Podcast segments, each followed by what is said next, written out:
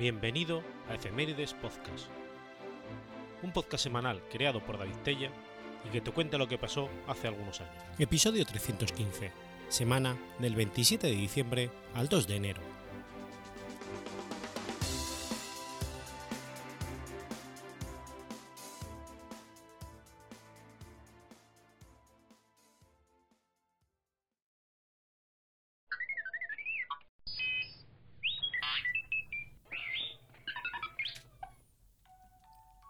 27 de diciembre de 1942. Muere William George Morgan. William George Morgan fue un profesor de biología en la AMCA de Hollywood. Es conocido por haber creado el voleibol. William George Morgan se graduó en la escuela secundaria de Northfield Mount Hermon School y pasó a asistir a la YMCA International Training School en Massachusetts con James Naismith, el inventor del baloncesto. Tanto Morgan como Naismith siguieron carreras en educación física en la, Asociación Cristiana de Jóvenes Hombres. Hamburg, Maine, en la YMCA, fue donde Morgan pasó un año trabajando antes de graduarse del Springfield College. Durante el verano de 1895, Morgan se mudó a Hollywood, Massachusetts, donde continuó trabajando para la YMCA, convirtiéndose en director de educación física. Con Morgan como director, le permitió diseñar planes de entrenamiento y enseñar deportes en, profundidad a los jóvenes adultos varones. Mientras trabajaba como director de educación física, en Hollywood notó que el juego del baloncesto no estaba destinado a que lo jugaran todos los hombres jóvenes más débiles, los adultos no atléticos y los adultos mayores no pudieron seguir corriendo de un lado a otro de la cancha junto con la cantidad de contacto con el que ocasionalmente se encontraban. Morgan tuvo que pensar en un juego en el que todos tuvieran la misma cantidad de participación, pero que también tuvieran objetivos similares al baloncesto. Entre tratar de impartir clases en la YMCA y crear un nuevo deporte adecuado para todos, Morgan decidió que era mejor que usar ideas de varios deportes como baloncesto, balonmano, tenis y badminton y su propio conocimiento de los métodos y experiencia de entrenamiento deportivo, para crear este nuevo deporte. Decidió que el juego involucraría una red de 6 pies y 6 pulgadas en el medio que dividiría las dos áreas de juego separadas, y que se jugaría en una cancha de 30 por 60 pies, para que pudiera jugarse en gimnasios en cualquier parte del país.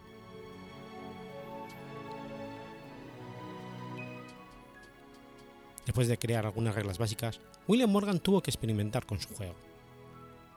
Primero, tenía que decidir qué pelota usar. Una pelota de baloncesto pesaba demasiado, mientras que la vejiga de la pelota era demasiado liviana. Tras probar todas las pelotas que tenía disponibles, había llegado a la conclusión de que su mejor opción era pedirle a A.G. Spalding Ambrose que hiciera una pelota. Un joven diseñador de equipos de A.G. Spalding Ambrose y maestro sastre de telas marinas, Dale Callahan desarrolló y produjo el primer prototipo de, voleibol. Morgan estaba muy satisfecho con el trabajo de Spalding Ambrose y creó a Morgan la pelota perfecta para su deporte, que estaba cubierta de cuero con una circunferencia de 25 a 27 pulgadas.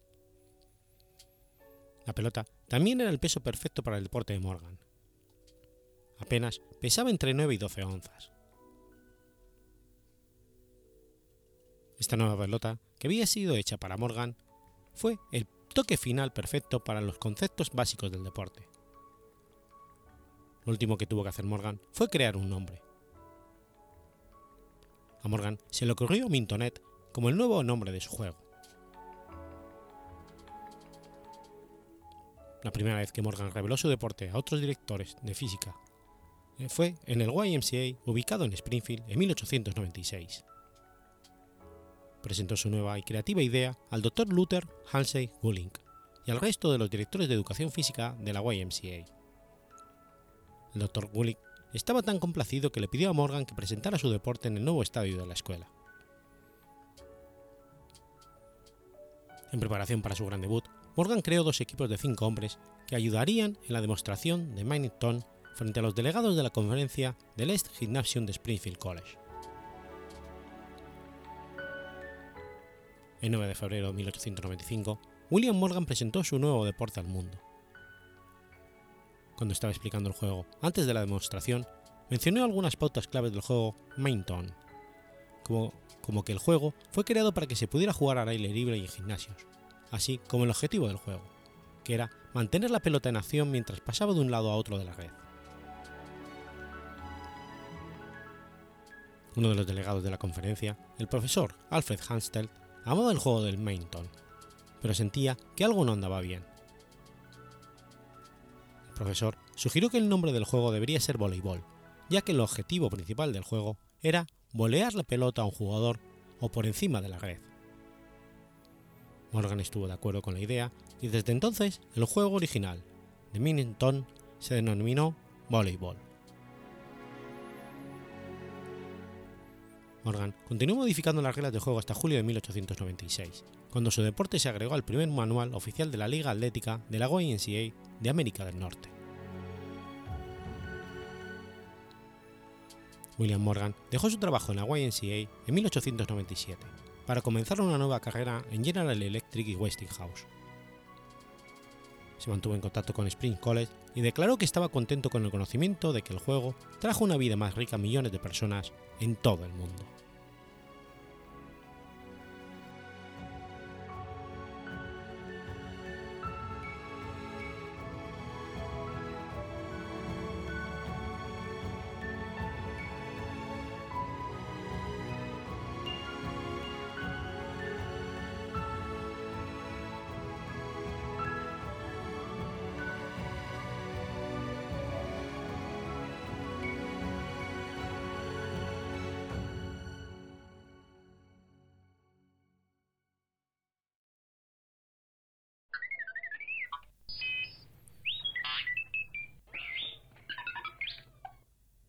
28 de diciembre de 1856.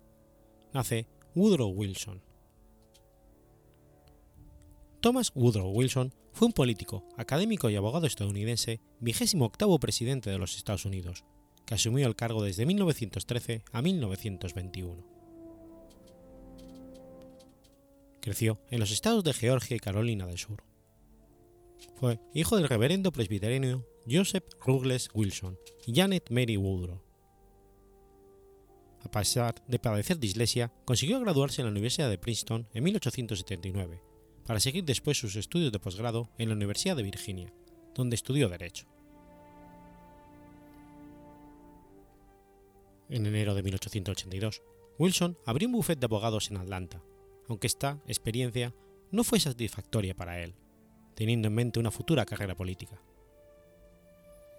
Así pues, volvió a la universidad para conseguir un doctorado en ciencias políticas por la Universidad de Johns Hopkins. En 1902 fue escogido presidente de la Universidad de Princeton, cargo que ejerció hasta 1910. En 1911 fue elegido gobernador de Nueva Jersey por el Partido Demócrata, cargo que desempeñó hasta 1913 en 1912, consiguió ganar la nominación del Partido Demócrata para las elecciones presidenciales de 1913, las cuales ganó, convirtiéndose en el 28 presidente de los Estados Unidos. Uno de los primeros actos al tomar la presidencia fue su asistencia al Congreso de Estados Unidos para discutir una ley sobre aduanas. Wilson fue el primer presidente en un siglo en dirigirse directamente al Congreso. Asimismo, fue el primero en impulsar el sufragio universal directo para la elección de los senadores. El 10 de octubre de 1913, accionó el botón de explosión que dio fin a las obras de excavación del canal, de Panamá.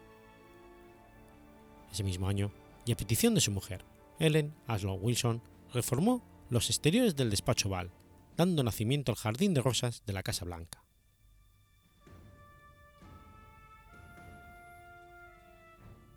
Wilson impulsó la creación de la Reserva Federal, siendo esta la tercera vez que se creaba un banco central en los Estados Unidos.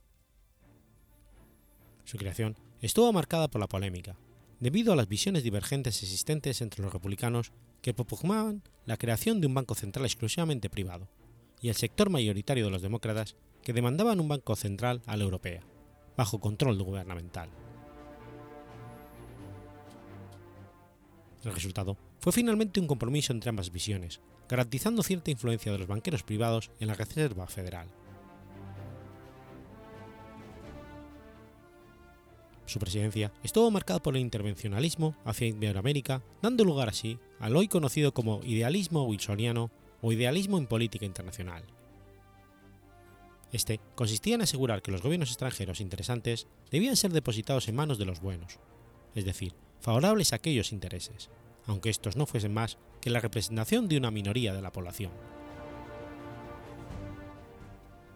Su idea de gobierno predicaba la necesidad de que una élite poderosa, moral y con capacidad era la que debía ocupar el poder en detrimento y con el desconocimiento de la mayoría de la población, siendo así la garantía de la democracia liberal.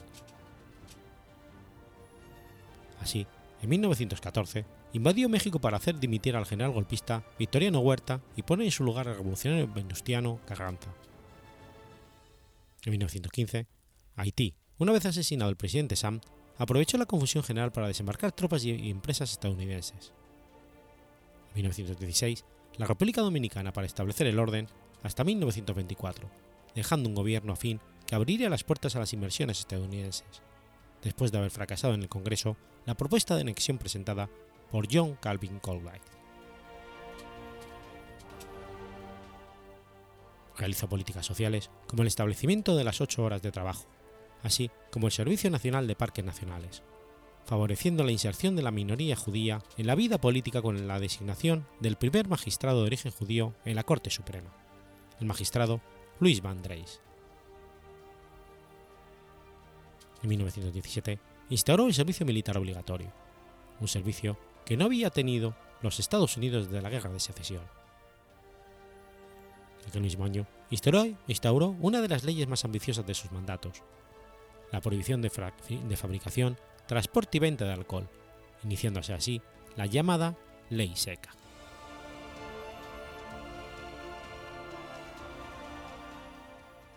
Hasta la llegada de Wilson a la presidencia, el uso de las relaciones públicas en Estados Unidos había sido potenciado más por empresas privadas que por organismos públicos. Pero el presidente quería que su país entrara en la Gran Guerra, a sabiendas de que la mayor parte del pueblo estadounidense se manifestaba en contra. Wilson contrató a la que quizás fuera la primera agencia de relaciones públicas, el consultorio George Creel, y a grandes profesionales como Edward Bernings para lograr intervenir la tendencia de su opinión pública. La entrada en lo que después sería conocida como Primera Guerra Mundial requeriría el traslado a Europa de un millón de hombres o más, lo que haría necesario la creación de campamentos para entrenar a toda esa población con todos los gastos que aquello supondría. Administración Wilson creó el Comité para la Información Pública, o CIP, aunque fue conocido como Comité Krill, que fue invirtiendo considerables recursos y dando tiempo a sus asesores a comunicar para ir cambiando progresivamente la mentalidad de su pueblo del aislacionismo hasta ser claramente antialemanes. Paulatinamente, la población fue aprobando el mensaje que debía involucrarse en la guerra europea para llevar la democracia y la libertad a Europa las naciones enemigas de la Triple Entente eran todas monarquías absolutas. Finalmente, se logró el objetivo cuando el Congreso aprobó la resolución para el envío de tropas en 1917.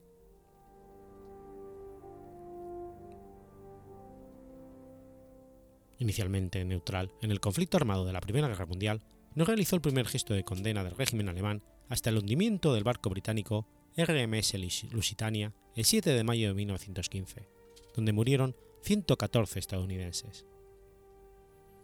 No fue hasta el 2 de abril del 17 cuando Wilson pidió al Congreso la intervención de su país en el conflicto armado.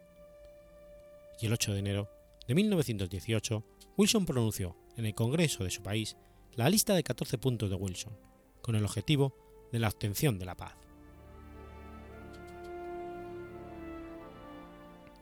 Los puntos eran los siguientes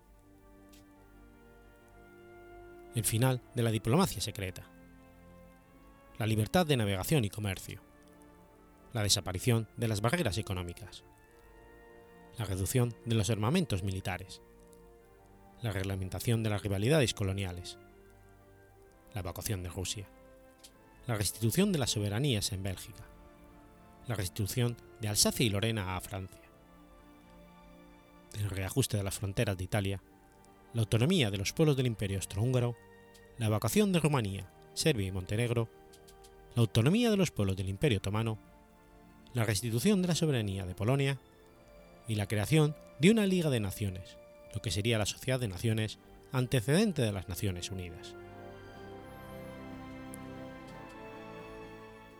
Todos estos puntos deberían servir de punto de partida para establecer el Tratado de Versalles de 1919, que surgió del acuerdo entre las potencias que salieron victoriosas del reciente conflicto armado.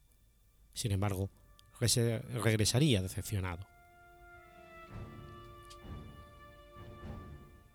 En 1919 fue galardonado con el Premio Nobel de la Paz por su impulso de la Sociedad de Naciones y por la promoción de la paz después de la Primera Guerra Mundial mediante el Tratado de Versalles.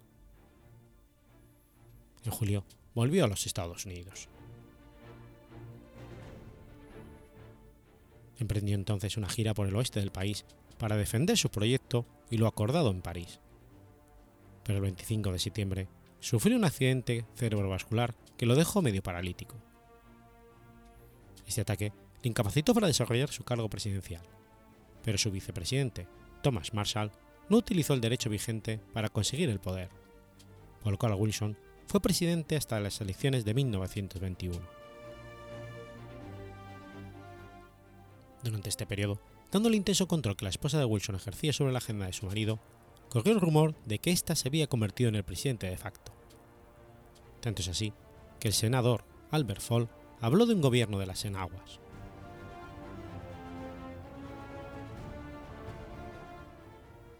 Después de 1921, Wilson siguió siendo un importante personaje de la política estadounidense, considerado como el presidente que decidió el triunfo de la Triple Entente sobre los imperios centrales en la Primera Guerra Mundial. No obstante, Wilson había sido el principal impulsor y promotor de la Sociedad de Naciones, aunque no logró que el Congreso aprobase el ingreso de Estados Unidos en la sociedad, constatando aún que el aislacionismo era una tendencia muy fuerte entre sus compatriotas.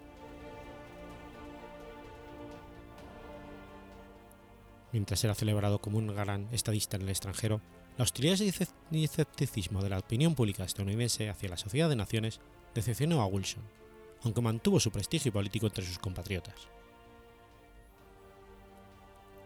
Wilson murió en Washington el 3 de febrero de 1924, de un ataque al corazón, quizás debilitado por el episodio de gripe vivido cuatro años antes.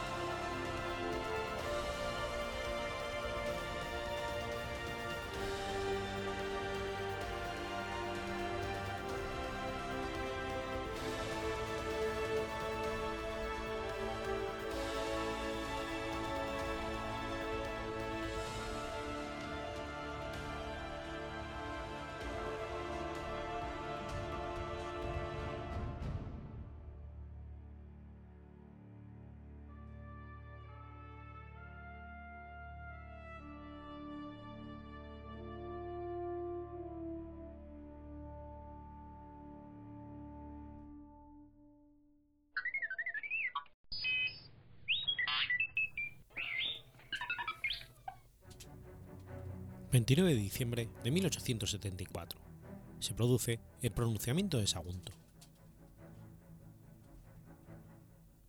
Se conoce como pronunciamiento de Sagunto o pronunciamiento de Martín Campos al pronunciamiento hecho por el general Arsenio Martín Campos en Sagunto el 29 de diciembre de 1874, que supuso la restauración borbónica en España y el fin del sexenio democrático y de la Primera República Española. El 27 de diciembre de 1874, el general Martínez Campos sale de Madrid hacia Sagunto, requerido por los alfonsinos valencianos para que se pronunciara, recibiendo un telegrama con el texto Naranjas en condiciones, expresión en clave ideada por los conservadores valencianos para dirigirse al movimiento. Ese mismo día, el general de brigada Luis Badán, jefe de la brigada de Segorbe, trasladó parte de sus tropas, dos batallones de infantería, varios escuadrones y algunas piezas de artillería hasta Sagunto. El 29 de diciembre, Martínez Campos se pone al frente de la brigada y con los soldados formando un cuadro en un lugar llamado Las Alquerietas, cerca de Sagunto, donde se inicia la carretera Sagunto-Burgos, Martínez Campos arengó a la tropa, demostrando la necesidad de efectuar la restauración borbónica en la persona del príncipe Alfonso, hijo de Isabel II como Alfonso XII, rey de España e Indias. Alfonso había heredado los derechos de sucesión de la corona de España al abdicar Isabel II en el exilio. Terminó con el grito de viva don Alfonso XII, rey de España, siendo contestado por toda la tropa. Finalizado el pronunciamiento, las tropas se dirigen a Valencia.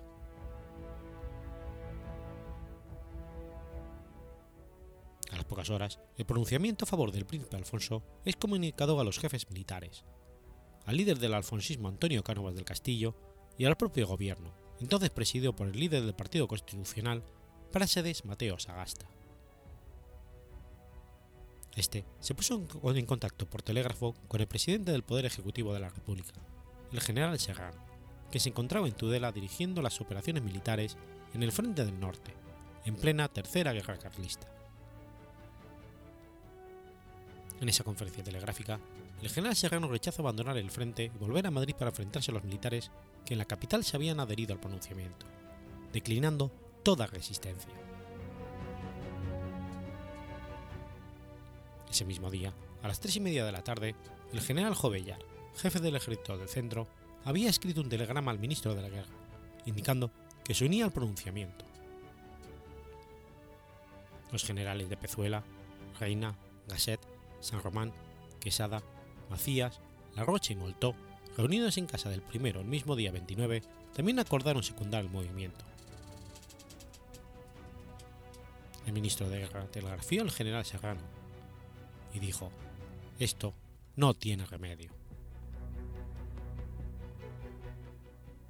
Como ha destacado Ramón Villanes, el gobierno de Sagasta ni quiso ni tampoco pudo defenderse según el hecho consumado de Sagunto. La mayoría de los oficiales militares que no estaban en el frente del norte lo apoyaron de forma tácita e expresa. En la mañana del 30 de diciembre, el general Fernando Primo de Rivera, capitán general de Madrid, aceptó el pronunciamiento y se presentó en el Consejo de Ministros convocado para analizar la situación, mostrando la adhesión de la tropa de Madrid. Los ministros protestaron, pero aceptaron formalmente las consecuencias del pronunciamiento y entregaron el poder al general Primo de Rivera. Primo de Rivera, constituye un gobierno provisional el 31 de diciembre de 1874 bajo la dirección de Cánovas, que decreta la restauración de la monarquía, poniendo fin a la Primera República Española. Cánovas del Castillo, que había sido inicialmente detenido, es agasajado en la sede del Gobierno Civil de Madrid. Después nombra a los miembros del Ministerio, Regencia, que asumió el poder conferido por el primo de Rivera hasta la vuelta del exilio del príncipe Alfonso, ahora ya proclamado rey.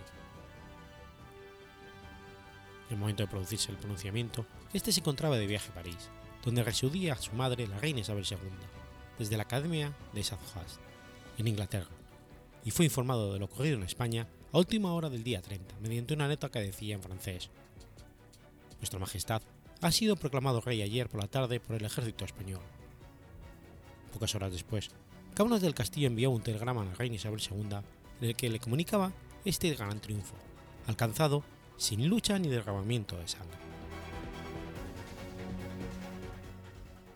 Se organizó entonces rápidamente el viaje de regreso a España del príncipe Alfonso vía Marsella. Mientras tanto, se, celebraron de Demus y se repartió pan a los pobres en las principales ciudades. El nuevo rey desembarcó en Barcelona el 9 de enero, donde fue recibido por gran júbilo, mucho mayor que que se había dispendado al rey Amadeo I cuatro años antes. El 15 de enero entraba en Madrid de forma apoteósica, según las crónicas.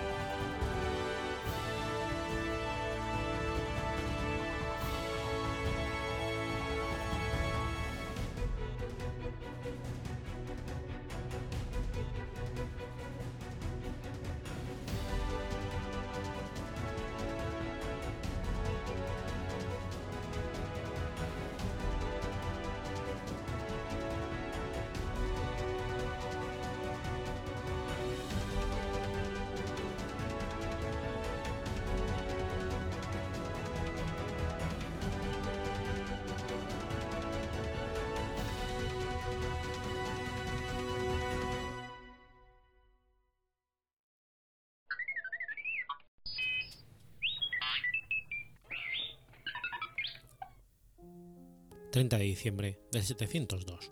Muere Égica. Égica fue rey de los visigodos.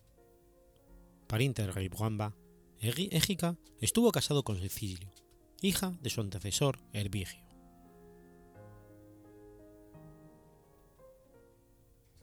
El rey Herbigio, con el fin de evitar represalias para con su familia, casó, en algún momento de su reinado, a su hija Cecilio con Égica, un magnate pariente de Wamba y que encabezaba un clan nobiliario hostil. En el 687, Herbigio, sintiéndose mortalmente enfermo, proclamó a Égica como su sucesor el 14 de noviembre, y el 15 recibió la penitencia y desligó ante su obediencia a magnates para que fueran a acompañar al nuevo rey a Toledo. El 14 de noviembre fue ungido en la iglesia de los santos apóstoles Pedro y Pablo en Toledo. El nuevo rey trató de debilitar la posición de su familia política para impedir que se presentara como sus rivales, pero además quería atraerse al sector de la nobleza que había sido combatido por Herbigio y para ello debían devolverle las propiedades que les había confiscado Herbigio y repartido a sus hijos. El 11 de mayo del 688, el rey inauguró el 15 Concilio de Toledo para liberarse del juramento que había hecho Herbigio de, proteger a la familia real. El rey presentó a los obispos la disyunta entre el juramento prestado a Herbigio de proteger a la familia de él y el juramento que había tenido que hacer Herbigio antes de ser rey relativo a prestar justicia al pueblo. Égica planteaba que ambos juramentos eran incompatibles y esto suponía que Herbigio había condenado injustamente personas y les había arrebatado bienes para otorgárselo a su propia familia. Pero revertir tales injusticias suponía perjudicar a la familia de Herbigio. Por ello, planteaba ser liberado de alguno. Además, les planteó revocar las medidas acordadas en el 13 Concilio de Toledo acerca de la protección de la familia de Herbigio. En el concilio, Égica no tuvo el éxito esperado para perjudicar a la familia de su mujer, pues aunque los obispos juraron que el interés público estaba por encima del de la familia, esto no implicaba que la familia del rey precedente debía quedar desprotegida. Respecto de la revocación de la protección de la familia de Herbigio, aprobada en el concilio número 13, los obispos indicaron que tal protección no podía impedir que se hiciera justicia si hubiera culpabilidad en delitos. En relación con esto, la versión rotense de la crónica de Alfonso III indica que Égica, a instancia del antiguo rey Wamba, pariente suyo, repudió a su esposa Cicilio. Sin embargo, esto habría significado que era adúltera, una acusación que se consideraba tan grave que no tiene sentido que en el concilio número 13 del 694 se hiciera mención a la reina de una forma tan honrosa, con lo que tal afirmación debe ser considerado como una forma de vincular a su hijo Huitiza con la familia de Herbigio, y así con el declive del reino.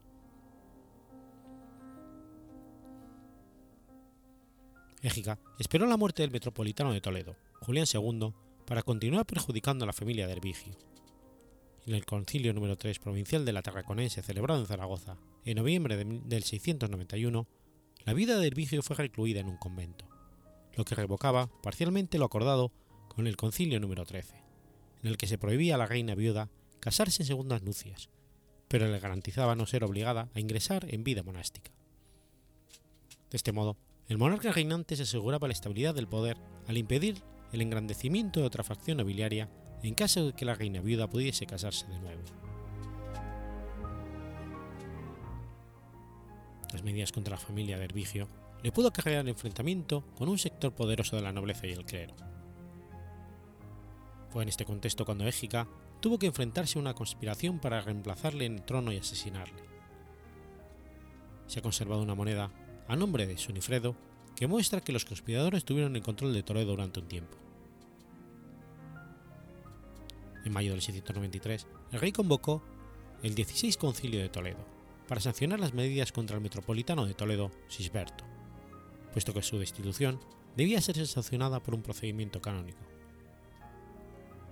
las actas de los firmantes al concilio, se, pone de manifiesto la renovación del personal palatino a raíz de la conspiración.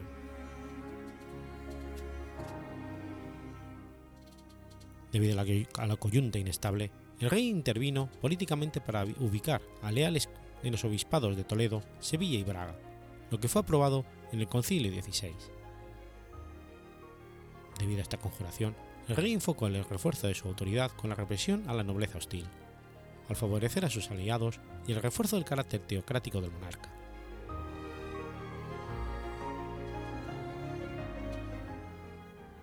Ante la situación de debilidad regia, solicitó la revisión del derecho vigente a excepción de las leyes de Recensvinto y Guamba, por lo que fueron suprimidas algunas leyes de Herbigio y reintroducidas otras leyes suprimidas por Herbigio, pero no fue una revisión sistemática como lo había hecho este. Por último, se endureció la política antijudaica, prohibiendo a los judíos el comercio exterior y con cristianos. En el Concilio XVII del año 694, el rey denunció una conspiración judía de los, de los judíos españoles con los del norte de África para destruir el reino cristiano visigodo. Por ello, los obispos decretaron la desintegración de las aljamas judías, la esclavitud de todos los judíos y la prohibición de ejercer su religión con la obligación de entregar a sus hijos a la edad de 7 años para ser educados como cristianos. Estas medidas no se aplicaron en la narbonense dada su precaria situación demográfica, aunque debían entregar no obstante sus propiedades. Sin embargo, estas medidas no tuvieron eficacia porque las aljamas seguían existiendo cuando los musulmanes invadieron la península ibérica en el año 711. Dado que estas medidas habían sido inspiradas por una supuesta conspiración judaica, pues a cambio de, salvar a la Iglesia de la conspiración judía, el rey recibió de los obispos la declaración de anatema contra aquellos que una vez muerto el rey hicieron ofensa a sus hijos o a la reina, medida que se había manifestado eficaz, como había sido el caso de Égica en la familia de Herbigio.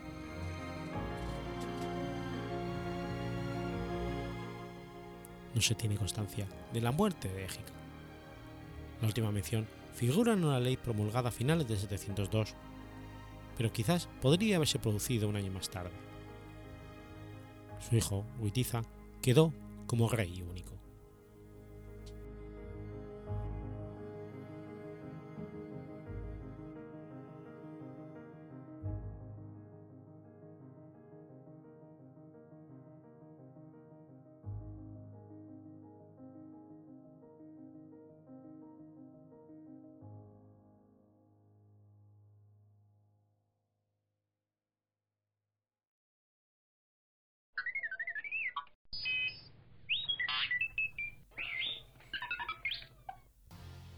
31 de diciembre de 1880.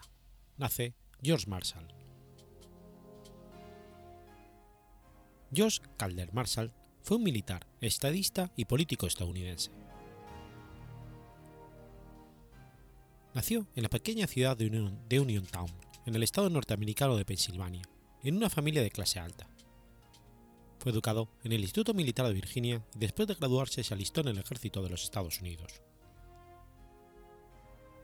Al entrar en el Instituto Militar de Virginia, Marshall fue prejuiciado por su característico acento norteño. Tuvo que demostrarse a sí mismo y a los demás su potencial. En este lugar fue donde aprendió y desarrolló habilidades como autocontrol, disciplina y ciencias militares. Después de graduarse, Marshall insiste en tener un lugar en el ejército de los Estados Unidos.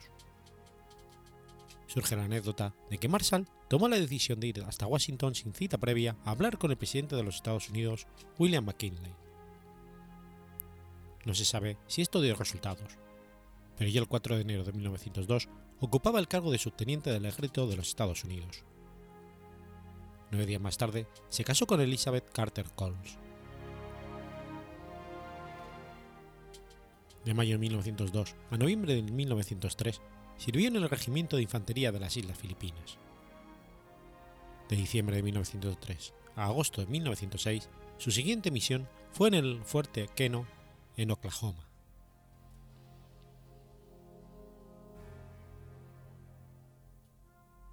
Se graduó primero en su clase de la Escuela Superior del Personal del Ejército en 1908, en Fort Lauderdale, Kansas, y fue ascendido a primer teniente.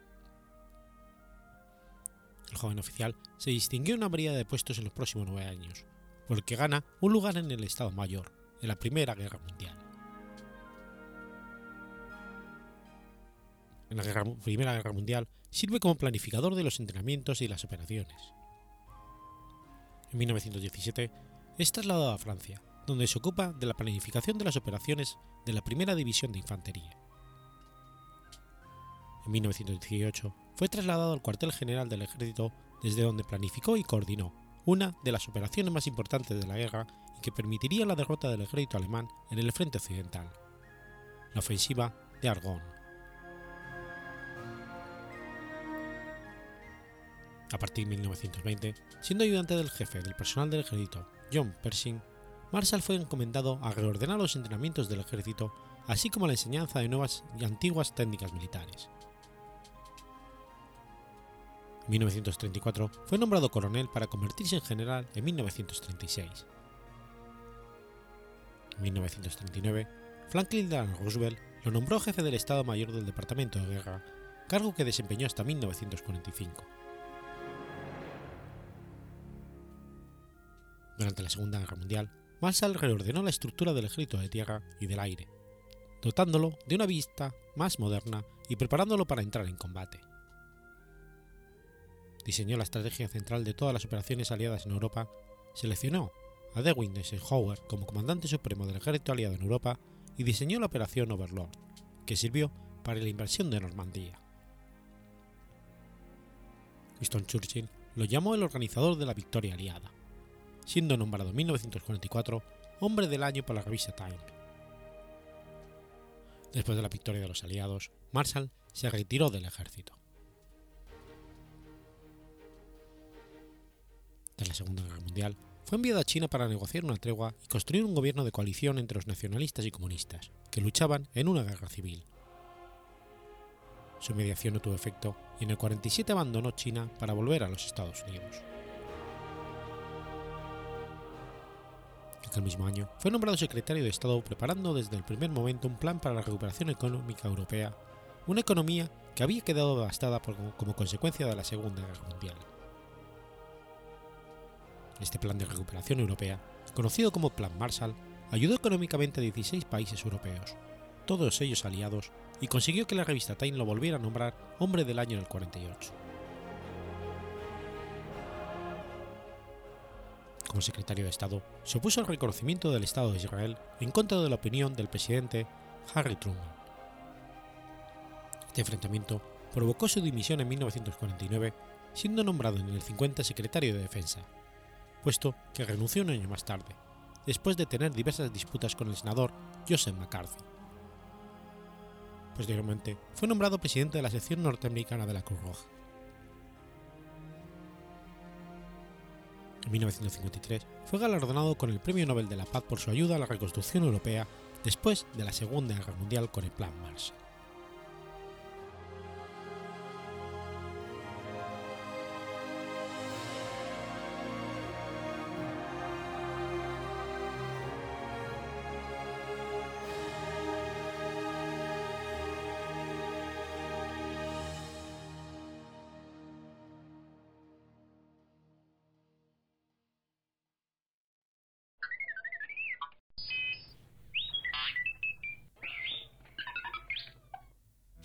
1 de enero de 1860.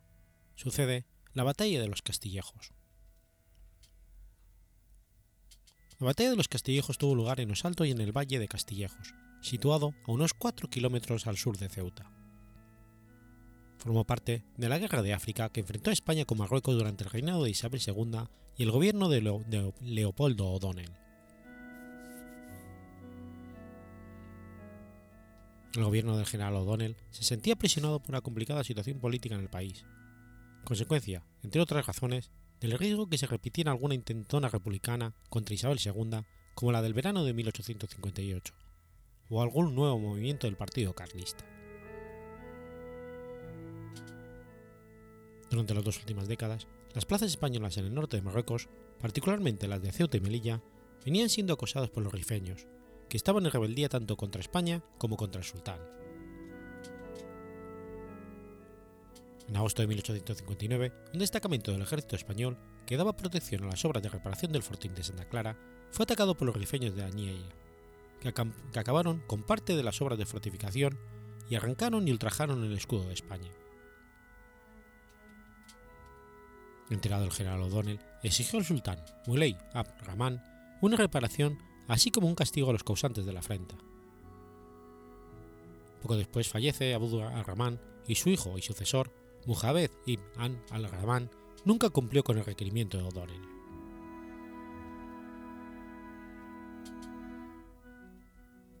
Utilizado este incidente, O'Donnell tomó la decisión de prender un conflicto armado contra Marruecos, con el fin militar de incrementar el área de dominio de Ceuta, controlar Tetuán y Tánger y su vía de comunicación por tierra a través de Fordak, de Al Yitida, pero también para mover a la opinión pública a su favor, distraerla de los problemas internos y unirla contra la amenaza exterior, que suponían las cada vez más frecuentes agresiones de los marroquíes.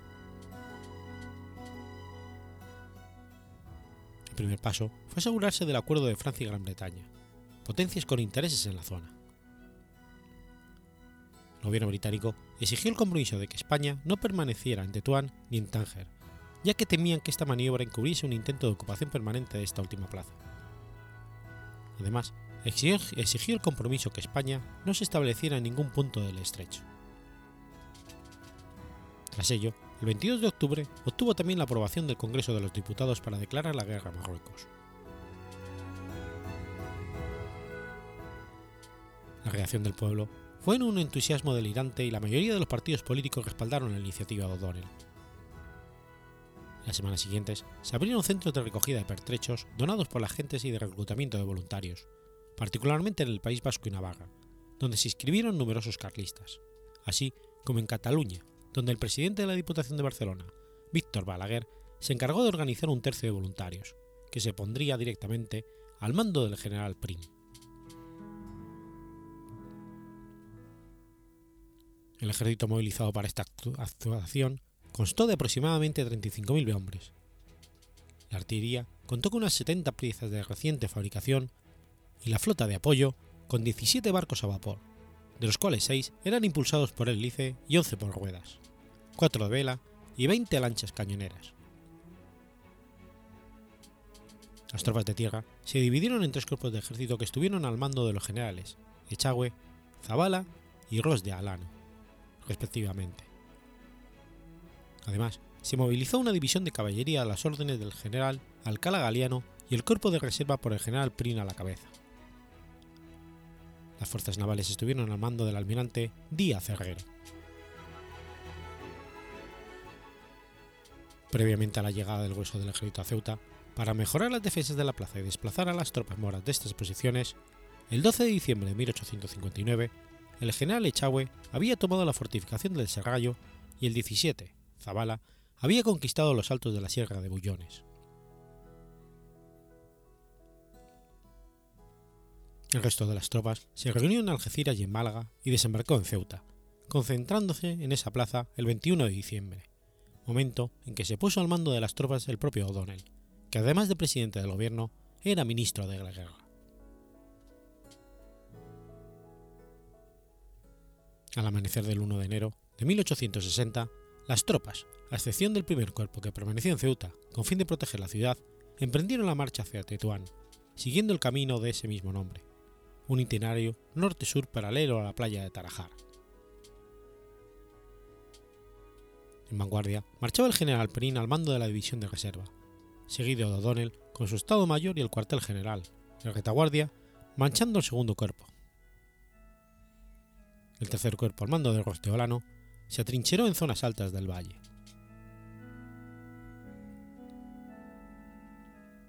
Frente a la playa se encuentra posicionada parte de la escuadra, con el fin de facilitar el avance de las tropas de tierra, conteniendo al enemigo mediante fuego de artillería y también desembarcando, directamente en la playa, tropas de marinería e infantería de marina, que se encargarán de evacuar y trasladar a bordo a los heridos y dar apoyo, en caso necesario, a las tropas de tierra.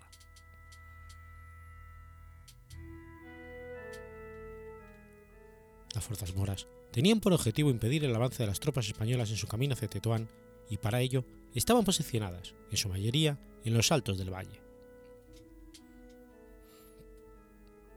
Las primeras actuaciones estuvieron a cargo de la División de Reserva, al mando de Prin, en el que se encontraba el Regimiento del Príncipe, los batallones de Luchana, de Cuenca, de cazadores de Vergara, dos escuadrones de húsares y dos baterías de artillería apoyados por la artillería de la Marina, consiguieron sin grandes dificultades desalojar al enemigo de sus posiciones, al que obligaron a huir hacia el valle, refugiándose en la casa del Moravito y en los bosques próximos. Tras ello, y con el apoyo de la artillería de montaña del tercer cuerpo, las tropas de caballería de Prin descendieron al valle, y junto a la infantería marina que había desembarcado y estaba al mando del capitán de fragata Lobo. Tras esta acción, se llegó a un corto periodo de calma durante el cual Prim reorganizó sus tropas. Otro tanto hizo el enemigo, al que se le unieron un gran número de otras nuevas de caballería y de infantería. Las tropas marroquíes tenían por objetivo recuperar a toda costa sus posiciones iniciales perdidas, por lo que se lanzaron a una serie de furiosos ataques contra las de Prim, dando lugar a enconados combates que requirieron el apoyo de regimientos de Córdoba y batallones de Arapiles, León, Saboya y Simancas, del segundo cuerpo, al mando de Zabala y finalmente del propio Donel con los batallones de Chiclana y Navarra. Finalmente, llegado al atardecer, las tropas españolas habían conseguido prácticamente todos sus objetivos, desalojando de sus posiciones al enemigo, que se batió en retirada, dejando expedito el camino a O'Donnell y sus tropas en su camino hacia Tetuán. De todos los efectivos humanos del ejército español movilizados desde la península, en esta batalla participaron menos de 10.000 hombres, frente a más del doble de los efectivos marroquíes, cuyas bajas fueron superiores a 2.000. Por la parte española, las bajas fueron alrededor de 100 muertos y 500 heridos. Por los méritos contraídos en esta batalla, el general Prim, que ya era conde de Reus, se le otorgó el título de marqués de los Castillejos con grandeza de España.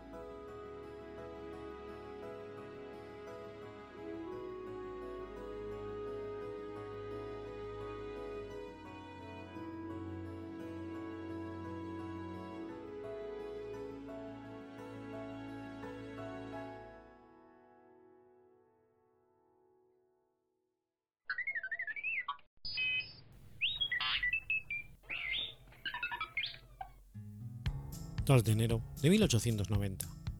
Muere Julián Gallarre. Sebastián Julián Gallarre Garjón fue un tenor español. Nació el martes 9 de enero de 1844 en Roncal, España, en el seno de una familia humilde, hijo de Mariano Gallarre y María Ramona Garjón. Después de abandonar la escuela, una vez terminados los estudios elementales, con tan solo 13 años, comenzó a ganarse la vida como pastor. Dos años después, su padre decide enviarlo a Pamplona para trabajar como dependiente de un pequeño establecimiento. Aquí es donde se produce su primer contacto con la música, dejando el negocio abandonado para seguir una banda de música que pasó desfilando por delante de la tienda. Esto le supuso el despido y la vuelta al Roncal. Posteriormente, trabajó en una forja en Umbier, que dejó a los 18 años cuando decidió regresar a Pamplona para instalarse como herrero. Se cuenta que Gallarre tenía por costumbre cantar mientras trabajaba, por lo que un compañero le ofreció apuntarse al recién creado Orfeón Pamplonés que dirigía Joaquín Maya, que lo admitió como primer tenor al escuchar la voz del joven Gallarre. Así entró en contacto con el mundo del solfeo de la mano del método Hilarión Eslava, maestro navarro de Burlada, que le ayudó a marchar al Conservatorio de Madrid como becario, donde ganó el segundo premio de canto en 1868. Con 25 años y tras ser rechazado por el maestro Gaztenvide, regresó fracasado a Pamplona. Sus protectores y amigos de Pamplona le consiguieron una beca de la Diputación Foral de Navarra que le llevó a estudiar a Milán, donde alcanzó con, éxito clamoroso en apenas tres meses. A partir de este momento, su carrera fue imparable. Triunfó en Bolonia, Roma, en la Ópera de San Petersburgo, en Moscú, Viena. Su consagración definitiva llegó el 2 de enero de 1876 en la escala de Milán, con la favorita, obra que le colocó como primer tenor del mundo. De sus actuaciones le valió el sobrenombre de senza rivale Leroy Duchard. En diciembre de 1889, en Madrid, accedió a cantar El pescador de perlas, a pesar de encontrarse enfermo con una bronconeumonía gripal, enfermedad mortal en aquella época. Salía a cena y al atacar una nota aguda se le quebró la voz y sufrió un desvanecimiento. Gallarre cae en una profunda depresión que unida a la fiebre extrema debilita su cuerpo y le lleva a la muerte a las 4 y 25 de la madrugada del jueves 2 de enero de 1890, a los 45 años de edad. Julián Gallarre murió soltero, pero se sabe que tuvo una hija con la triple María Mantilla, que se llamó como su madre y a la que Gallarre no olvidó en su testamento. En Arroncal, su pueblo natal, se encuentra un panteón mausoleo erigido en su honor, obra de Mariano Benjuir. Allí es donde descansa su cuerpo embalsamado. Antes del embalsamamiento, los doctores le siguieron durante su enfermedad y le extrajeron la laringe. El amor que sintió por su pueblo natal le llevó a financiar la construcción de las escuelas, así como del frontón. Se discute mucho acerca de la existencia de grabaciones del propio Gallarre. Aunque no se conoce ninguna actualmente, sí es cierto que podrían existir, pues ya se había inventado técnicas de grabación y comercializado lo suficiente como para poder llegar hasta él.